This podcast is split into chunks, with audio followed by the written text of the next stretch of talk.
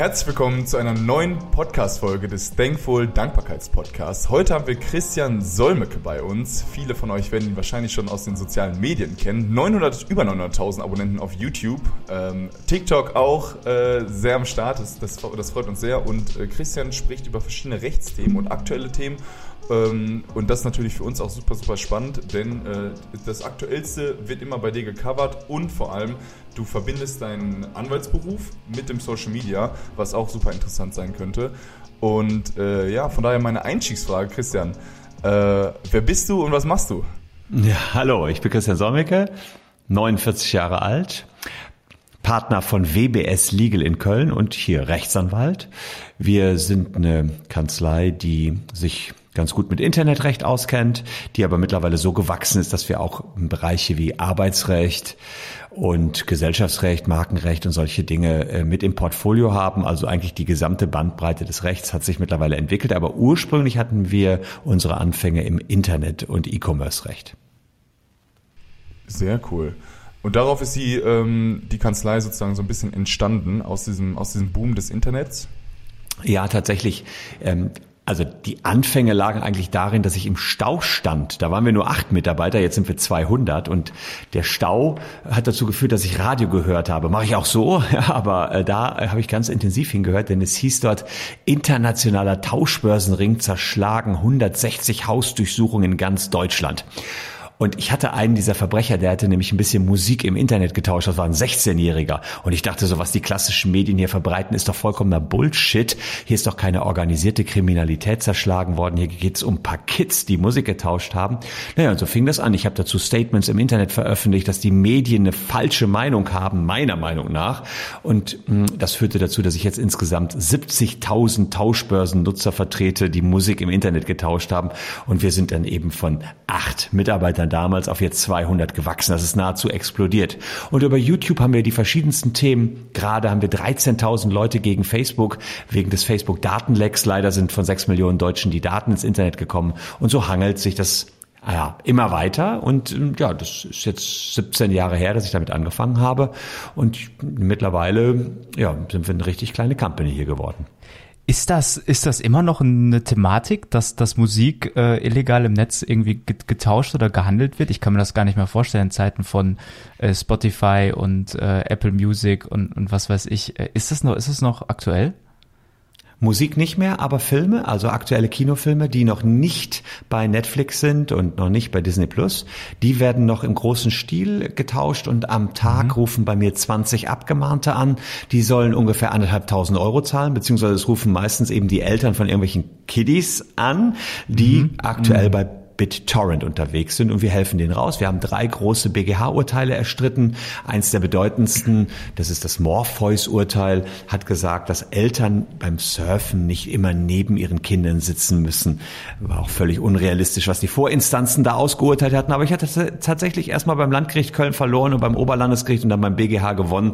War ein großes Thema in meinem Leben, muss ich sagen. Diese ganze Tauschbörsenthematik. Mittlerweile haben wir noch sehr viele andere Rechtsthemen. Das ist noch viel, viel weitergegangen. Aber man kann deutlich deutlich sagen, so hat alles mal angefangen. Und das war dann auch dein äh, Einstieg, dass du gesagt hast, okay, über diese Internet-Thematik, ey, ich, ich werde ein Social-Media-Star. Ich spitze ja, das mal ein Ich habe nie gedacht, ich werde ein Social Media Star. Ich, mh, hm, naja, mein Jurastudium habe ich mir verdient als Nachrichtensprecher bei WDR 2, unserem lokalen Radiosender mhm. hier. So, das heißt, ich wollte eigentlich Journalist werden und in die Medien. Mit anderen Worten, ich war den Medien schon sehr verbunden. Und dann habe ich in Belgien eine Fortbildung gemacht zum ja, Rechtsanwalt im Internetrecht. Das ging ein Jahr lang, ein LLM habe ich da gemacht. Und dann dachte ich mir, boah, das ist ja ganz schön cool. Internetrecht ist ja genau mein Ding. Ich kenne mich mit Computern auch gut aus, habe mit elf Jahren angefangen zu programmieren, also bin da so ein bisschen technischer Nerd. Machst du doch das mal. Und dann ist nachher beides wieder zusammengekommen. Ich war Anwalt, musste selber sehen, das ist ja mit das Schwerste, an Geschäft zu kommen. Und wenn man dann die Skills hat und sich ein bisschen auskennt mit den sozialen Medien oder Medien insgesamt, naja, dann ist es natürlich ganz cool, wenn man das dann auch verknüpft mit dem Rechtlichen. Und so ist es dann gekommen. Und äh, ganz ehrlich, unser YouTube-Kanal hatte am Anfang ja jahrelang 1000, 2000, 3000 Follower. Das war ja gar nichts. Bis dann irgendwann der entscheidende Tipp meines Sohnes kam, ähm, wann man vielleicht, wie man vielleicht mehr Follower kriegen könnte. Der war damals ähm, elf und sagte, Papa, euer YouTube-Kanal ist komplett langweilig, mach mal was Spannendes. Und da habe ich gesagt, okay, Julian, was könnte denn spannend sein? Ja, spannend wäre ein Video 20 Dinge, die Lehrer machen, aber nicht dürfen. Zum Beispiel lassen Lehrer Schüler manchmal nicht auf Toilette gehen während einer Klassenarbeit. Und da habe ich gesagt, das mhm. geht gar nicht. Das verstößt gegen Artikel 5, glaube ich, der Europäischen Menschenrechtskonvention. Wurde wahnsinnig gefeiert, haben jetzt drei Millionen Schüler geschaut. Und wenn ja. ich meinen Sohn von der Schule abhole, muss ich ab und an schon mal Autogramme geben, weil man dafür so gefeiert wird. Also, und da kam wirklich der große Turnaround. Und seitdem sind wir ein bisschen mainstreamiger geworden mit unseren Themen, ähm, kriegen aber trotzdem dadurch viel mehr Mandatsgeschäft. Sehr, sehr cool. Ähm, das ist echt eine coole Story. Ähm, wir haben ja fünf schnelle Fragen sozusagen vorbereitet für dich, so heißt mhm. auch diese Podcast-Folge. Und da würde ich schon mal eine Frage rauspicken zum Thema Internet. Und zwar jetzt vielleicht auch so ein bisschen persönliche Einschätzung. Internet, Fluch oder Segen? Was ist da dein Take?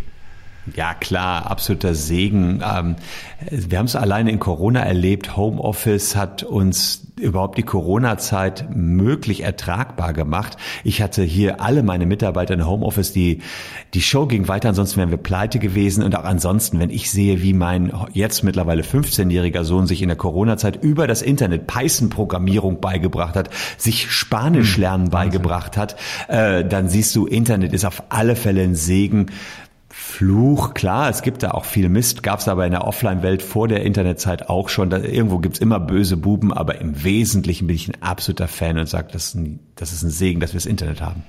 Also über, überwiegt auf jeden Fall der positive Faktor. Finde ich, finde ich, geht mir persönlich genauso, aber es gibt halt auch viele Leute zum Beispiel sagen, ja, bezüglich Datensicherheit mit TikTok und äh, dem, dem, dem Ganzen, dass man da nicht so ganz hintersteigen kann. Was, was hältst du davon? Was sagst du diesen Leuten? Also da musst du von Company zu Company schauen. Wenn ich vorhin erzählt habe, dass wir gerade 13.000 Klagen gegen Facebook haben, dann ist das sicherlich kein Segen, wie Facebook mit den Daten umgegangen ist, sondern ein Fluch für die Menschen. Und wir versuchen schon, Facebook hier auch maximalen Druck zu machen. Wenn man das so betrachtet, findest du böse Buben. Und Facebook ist jetzt nicht nur lieb. Ja, und Google auch nicht. Google hatte zwar immer als Motto Don't be evil. Das war so deren mhm. Startmotto, Don't be evil, niemals böse sein. Aber ich glaube, das Motto haben sie jetzt auch nicht mehr so im Fokus. Ähm, also insofern kann ich die Bedenken der Menschen verstehen. Aber ich glaube, im Großen und Ganzen, unterm Strich, ist es schon eher etwas Positives, was vom Internet-Zeitalter ähm, übrig bleibt. Und ja, aus dem Zeitalter werden wir wahrscheinlich auch nie wieder rauskommen, logischerweise. Es ist nicht so, äh, war das nicht Merkel, die mal gesagt hat, das Internet ist nur eine temporäre Erscheinung oder sogar Bill Gates, mhm. glaube ich. Mhm. Genau. Äh, was? In Merkel fand, das Internet sei Neuland und Bill Gates hat gesagt, das Internet vergeht wieder ähm, oh. oder es ist nur eine temporäre Erscheinung. Beide haben sich irgendwie geirrt. Ja. Beides sehr intelligente Menschen und beide, beide lagen irgendwo falsch. Ey, nochmal eine Frage dazu zu, zu Facebook. Was, was haben die mit diesen Daten gemacht? Also was, was war jetzt der, der Fehler oder was ist genau der Vorwurf? Ich gebe ja im Grunde genommen ja, also erstmal also alles preis. Äh, da stimme ich ja auch zu. Ähm, aber wo ist jetzt ja, der, der das wäre schön, wenn es ja, wenn es so wäre, wäre es schön. Du stimmst zu, dass äh, gewisse Dinge veröffentlicht werden, aber das erste ist schon mal, so ganz genau weiß keiner, wem er was zugestimmt hat. Und mhm. in der Regel haben die Menschen beispielsweise nicht zugestimmt, dass ihre Handynummer veröffentlicht wird. Aber meine Handynummer, ja, die schwirrt jetzt im Internet rum, weil Facebook eben nicht ordentlich drauf aufgepasst hat. Und wir sind die Scraper vorgegangen. Die haben gesagt, mein Freund hat die Telefonnummer 007, 0173 12345678910. Haben also alle möglichen Zahlenkombinationen angegeben und dann hat Facebook beispielsweise bei meiner Handynummer rausgespuckt, ah, den kennen wir deinen Kumpel, das ist der Christian Solmecke. Und da sagten die, diejenigen, die die Daten abgegrast haben, super. Wir müssen ja nur Milliarden an Nummernkombinationen eingeben und Facebook liefert uns die passenden Namen zurück. Und das haben die falsch gemacht in meinen Augen, dass sie äh, zu den Handynummern, die randommäßig da eingegeben worden sind, passende Namen ausgegeben haben. Das ist unser Vorwurf. Plus, es wurden ja insgesamt 500 Millionen äh, Personen auf der ganzen Welt gescraped. Und da wurden alle Daten gescraped und abgespeichert, haben gesagt, naja, so was hätte Facebook blocken können, dass hier beliebige Seiten ausgelesen werden. Und deswegen haben wir eben Klage eingereicht. Und pro Case haben wir 1000 Euro Geld gemacht und die ersten sieben mhm. Urteile sind schon da. Da haben die Leute nicht immer 1000 Euro bekommen, manchmal 500 Euro. Das schwankt so. Die Gerichte sind sich da nicht einer Meinung, aber immerhin, es gibt ganz gut Knete für diesen Datenschutzverstoß. Soweit ich das äh, sehen kann, ist die Massivität, mit der wir das gerade betreiben, einmalig und so viel Druck hat Facebook noch nie bekommen. Wahnsinn. Ey, aber da, da, da habe ich noch mal eine andere Frage. Ich weiß nicht, kennst du, hast du schon mal davon gehört, ähm, irgendwie kursiert ja auch immer das Gerücht, die Handys hören einen ab. Mal so plump in den Raum geworfen. Ähm, ich will das jetzt gar nicht so zuspitzen, aber ich habe da schon so im, im Freundes- und Familienkreis so diesen ein oder anderen scary Moment gehabt, wo man dann über irgendetwas spricht, mal ganz willkürlich. Ähm, bei uns war es in dem Beispiel Ikea. Und äh, mhm. meine Partnerin, meine Freundin ungelogen hatte eine halbe Stunde später bei Instagram Ikea-Werbung, ohne irgendwie was mhm. vorher gegoogelt, was gesucht zu haben. Können immer dumme Zufälle sein, kann man sich auch was reininterpretieren, das will ich gar nicht, gar nicht in Frage stellen. Aber man hört immer so von zwei, drei, von zwei, drei so ganz komischen Zufällen, wo man dann am Ende denkt, kann eigentlich gar nicht sein. Ähm, ist das, ja, ist das so? Ist das wahr? Ich. Und die Aussage kenne ich. Rechtens. Äh, äh, rechtlich ist es äh, simpel. Also rechtlich wäre das verboten. Rein praktisch halte ich das für eine sogenannte Urban Legend. Also das ist das, was alle sich irgendwie weiter erzählen. Ich kann es mir nicht vorstellen, dass irgendwelche Werbeprogramme, irgendwelche Software unsere Mikrofone noch anhat und dann passend eben dazu Werbung anzuzeigen. Ich habe das mal ausprobiert. Ich habe also den ganzen Tag gesessen, habe mir richtig ähm, Werbungen eingesprochen von allem, was ich so um mich herum gesehen habe, habe, habe Werbungen geguckt im Fernsehen, mir aufgeschrieben, weil wir ein YouTube-Video dazu machen wollten. Und ich sage dir ja. eins, ich habe es den ganzen Tag gemacht nicht einmal ist mir dazu Werbung angezeigt worden nachher. Oh, also wenn du es aktiv ähm, machst, passiert nichts. Ansonsten ist es das eben, was man auch als selektive Wahrnehmung bezeichnet. Mhm. Das heißt, derjenige, der da irgendwie einen Zusammenhang gesehen hat, der betont den ganz stark. Aber wir konnten in unseren Tests, die aber auch jetzt ehrlicherweise nicht gerade statistisch genau wären, äh, keine Zusammenhänge feststellen. Wenn es so wäre, wäre das der Oberskandal in Deutschland. Ich befürchte aber, es ist eher eine Verschwörungstheorie. Sehr interessant. Benedikt, sollen wir mal zur zweiten Frage überkommen? Zweite schnelle Frage. Ja, hau mal raus, Luis. Ähm, vielleicht jetzt passend zum neuen Jahr. Ähm, welche neuen Gesetze gibt es 2023? Ähm, unser Bezug dazu ist äh, für das Mehrweggesetz, denn dort hatten wir den Gründer Tim Breker von Weitel bei uns im Podcast und der freut sich natürlich als Mehrwegschaffender, äh, der da eine Infrastruktur äh, erstellt, sehr darüber, über dieses Mehrweggesetz. Ähm, welche weiteren Gesetze gibt es noch äh, fürs Jahr 2023? Also tatsächlich wäre das auch mit das erste gewesen, was mir eingefallen ist, weil es so die größte Revolution ist, die in den Alltag reinragt, äh, dass man eben Verpackungen mit zum Salat, zur nächsten Salatbude mitnehmen kann und die müssen einem dort eben den Salat wieder einfüllen und es wird nicht immer wieder was weggeworfen.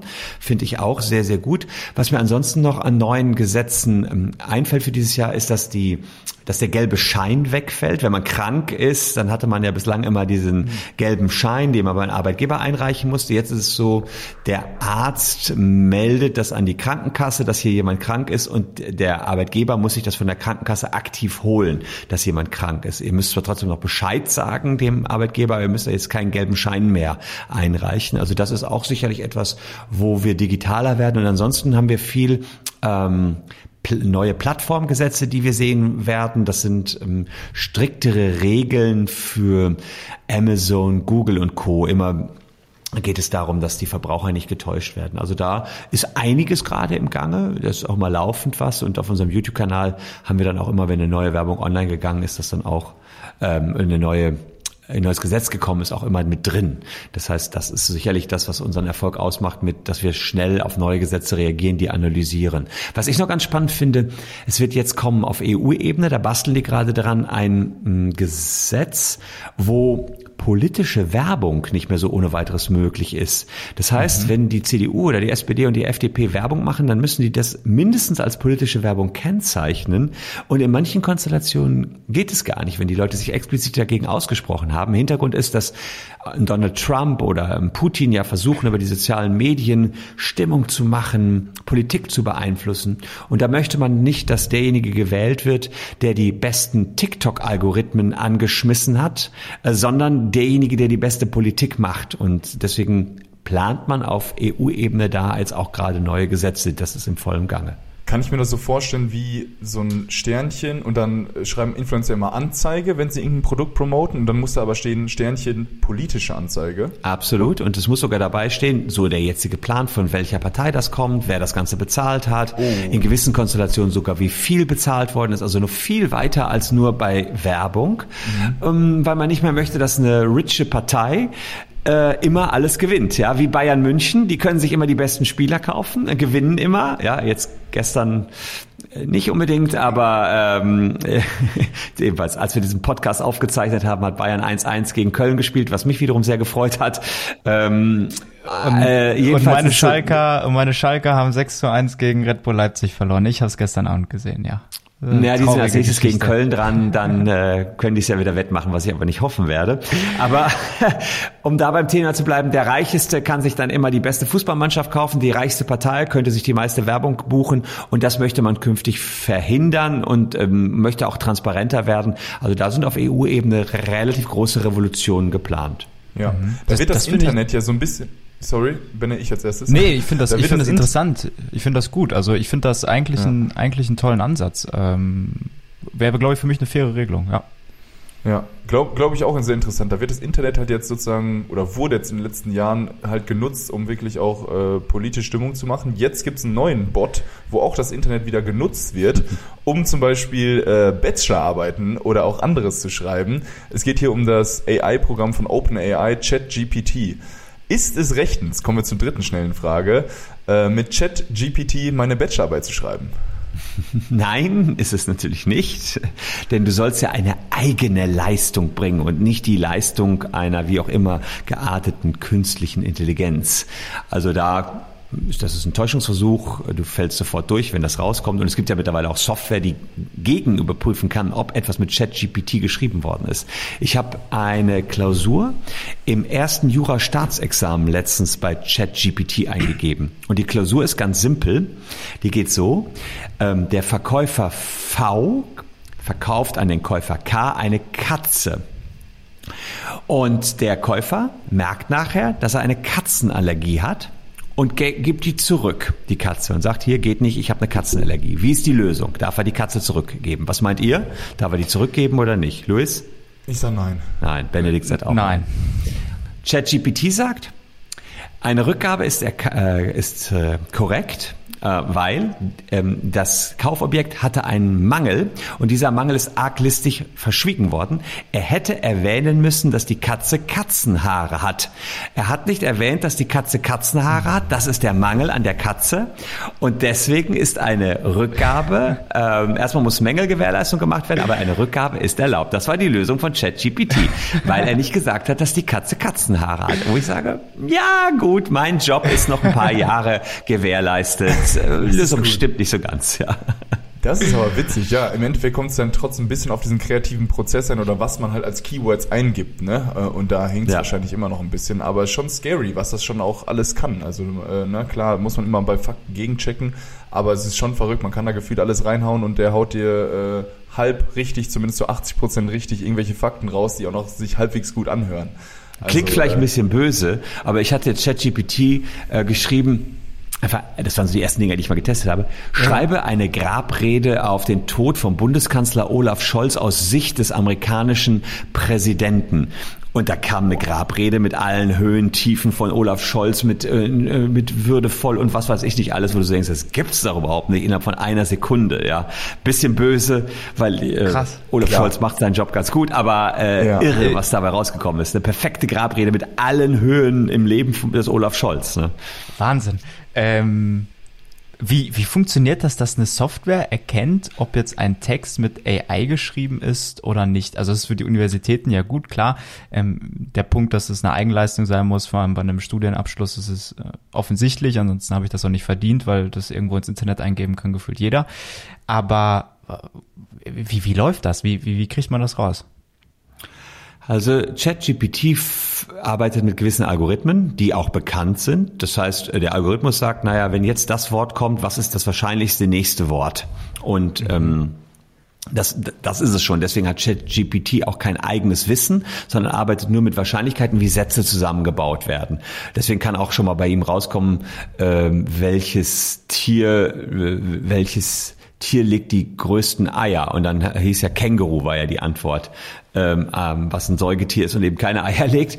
Weil aber Kängurus oft genannt werden mit irgendwelchen Tieren, die Eier werden, war eine hohe Wahrscheinlichkeit, dass da eben Känguru rauskam. So ungefähr erklärt man sich das. Und wenn man das jetzt rückwärts rechnet, ähm, kann man diesen Algorithmus ganz offenbar auch äh, sowas wie Reverse Engineering mäßig rückwärts analysieren und gucken, mh, hm, sind das die Wahrscheinlichkeiten, die eine Software wie ChatGPT gemacht hat? Also so leite ich mir das her. Aber ich bin jetzt auch nur ein kleiner IT-Jurist und kein mhm. Programmierer. Der könnte euch das jetzt alles viel, viel deutlicher erklären. Gibt es Berufe oder Jobs, die, die du gefährdet siehst durch diese ChatGPT, dadurch, dass solche Programme jetzt offen werden? Ich denke ja. an an, an Copywriter, an, an Blogger, an, ich weiß nicht, an gewisse Social Media und Content Creation Berufe, die sich auf das Schreiben konzentrieren, wo ich ja ganz easy eigentlich als Arbeitgeber, sage ich jetzt mal, auch mal mir das schnell herleiten kann, oder? Ja, Redenschreiber, würde ich sagen. Stimmt, also das gibt's, das gibt, den Beruf gibt es sogar auch. Ne? Es gibt ja auch extra Leute, die man zu Hochzeiten einladen kann, damit die eine schöne Rede halten, wenn man ja. selbst nicht machen möchte. Vielleicht auch Politiker. Also ich habe auch politische Reden da machen alles. Das, das war easy. Also politische Reden, die sind so schwammig und so ohne Aussagekraft. Da gibt's so ganz wenige Politiker, die nicht ersetzt werden könnten durch ChatGPT. Nee, auch wieder böse. Kann Nein, äh, stimme ich zu. Vielleicht, vielleicht, vielleicht äh, wertet das den einen oder anderen ja mal rhetorisch ich, auf mit der einen oder anderen Rede. Werde ich nicht mal. Ich bin Politikerkind. Mein Vater war irgendwie 20 Jahre Bürgermeister meiner Heimatstadt Gefelsberg. Das ist so bei Ennepetal, Wuppertal rum. Ja. Und äh, insofern werde, werde ich ein Teufel tun und irgendwas gegen Politiker sagen. Aber nö, mm, ich kann mir natürlich schon vorstellen, dass sie in gewissem Sinne Softwareprogrammierer ersetzen könnten, in gewissen Weise. Ich habe zum Beispiel mhm. ChatGPT gesagt, schreibe mir eine Python-Software in der Programmiersprache Python, die äh, von 1 bis 100 die Zahlen am Bildschirm eines Computers anzeigt und diese Zahlen in einzelne äh, Reihen setzt. Wow. In, äh, in einzelne Zeilen setzt. Das habe ich einfach da reingeschrieben. Und dann hast du den kompletten Softwarecode. Den habe ich eingegeben in einem Python-Interpreter und das läuft. Ich hätte aber nicht gewusst, wie das Code geht, aber das kannst ja. du dem so sagen und dann macht er das. Das versteht er genauso wie Sprache. Genauso wie Sprache schreibt er die Software. Und da bin ich mal gespannt. Ähm, die Frage ist natürlich, ob vielleicht fallen manche Jobs weg, aber es werden neue hinzukommen, nämlich die des ChatGPT-Fütterers. Genau. Ähm, ja, weil du musst auch die echten richtigen Eingaben machen, damit das Richtige reinkommt. Man sagt schon mal im Englischen Shit in, Shit out. Wenn du Mist reingibst, kommt auch Mist wieder raus. Ja. Mhm. Das also, ist nicht schlecht. Ja, also das ist, ähm, ich, ich glaube, im Moment ist da viel im experimentellen Bereich und die ChatGPT-Erfinder sagen, die Erwartungen, die wir jetzt gerade alle an ChatGPT haben, sind viel zu hoch. Und ich habe mich in meinem ChatGPT-Account eingeloggt und die äh, Tokens, die ersten, die ich gekauft habe, waren von Januar 2020, also von vor drei Jahren. Da habe ich das erste Mal damit rumgespielt. Der Hype jetzt ist natürlich gigantisch, weil die eine ähm, App gemacht haben, womit jeder rumexperimentieren kann. Aber ich habe noch keinen Case gefunden, wo ich es jeden Tag im Alltag verwenden könnte. Mein Sohn hat den gefunden, der hat jetzt ein halbes Jahr in Kanada ähm, Schule gemacht. Und der hat seine Geschichtshausaufgaben gemacht damit.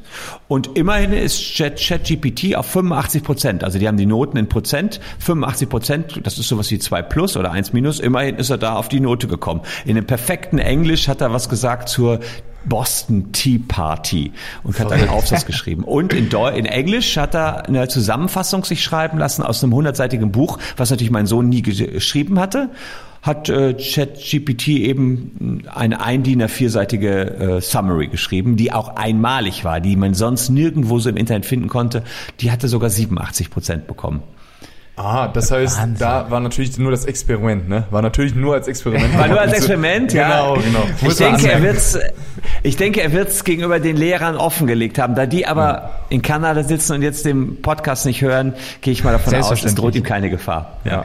Du hast ja auch ein Buch geschrieben, Christian, ne? Wahrscheinlich nicht mit ChatGPT, sondern nee. selber ein Buch geschrieben. Und jetzt würde ich mal hier die vierte schnelle Frage anschließen. Und zwar, ähm, was ist denn dein Lieblingsmedium? Medium im Sinne von TV, spirituellem Medium? TV, nee, TV Buch, äh, YouTube, welcher Kanal?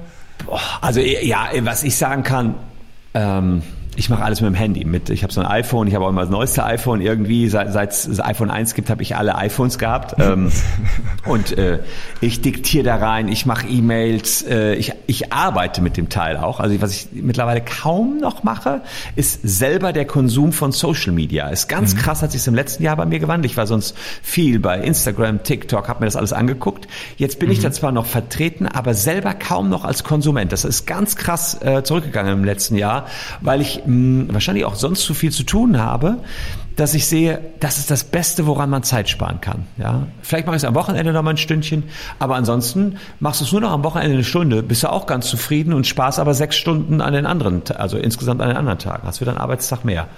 Geht mir genauso. Habe ich auch gemacht. Ich mache auch ein bisschen Social Media und gemerkt, ey, dieses ganze Konsumieren bringt nichts. Ich bin lieber der, der was raushaut. Ja. Ähm, und äh, ja, spart auf jeden Fall Zeit, spart auf jeden Fall Zeit. Massiv Zeit, ja. Ja. ja. Benne, vielleicht machen wir jetzt schon. Aber alle anderen sollen es bitte machen. Abonniert ja, yeah, diesen Podcast. Kommt bei mir bei YouTube vorbei. Abonniert meinen Instagram-Kanal und und und. Also alle anderen bitte machen, ja. Ich wollte, ich wollte gerade bei euch beiden Influencern sagen, ich bin da ja eher, eher, eher weniger vertreten. Ich bin ja wenn auf der Konsumentenseite.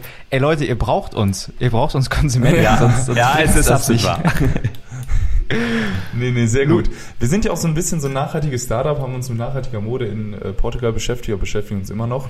Ähm, und jetzt würde ich mal die fünfte schnelle Frage raushauen. Vielleicht kommen da noch ein, zwei Anschlussfragen. Aber die fünfte schnelle Frage ist, äh, jetzt vielleicht ein bisschen fernab vom Thema, aber haben wir ein äh, Recht auf Klimaschutz?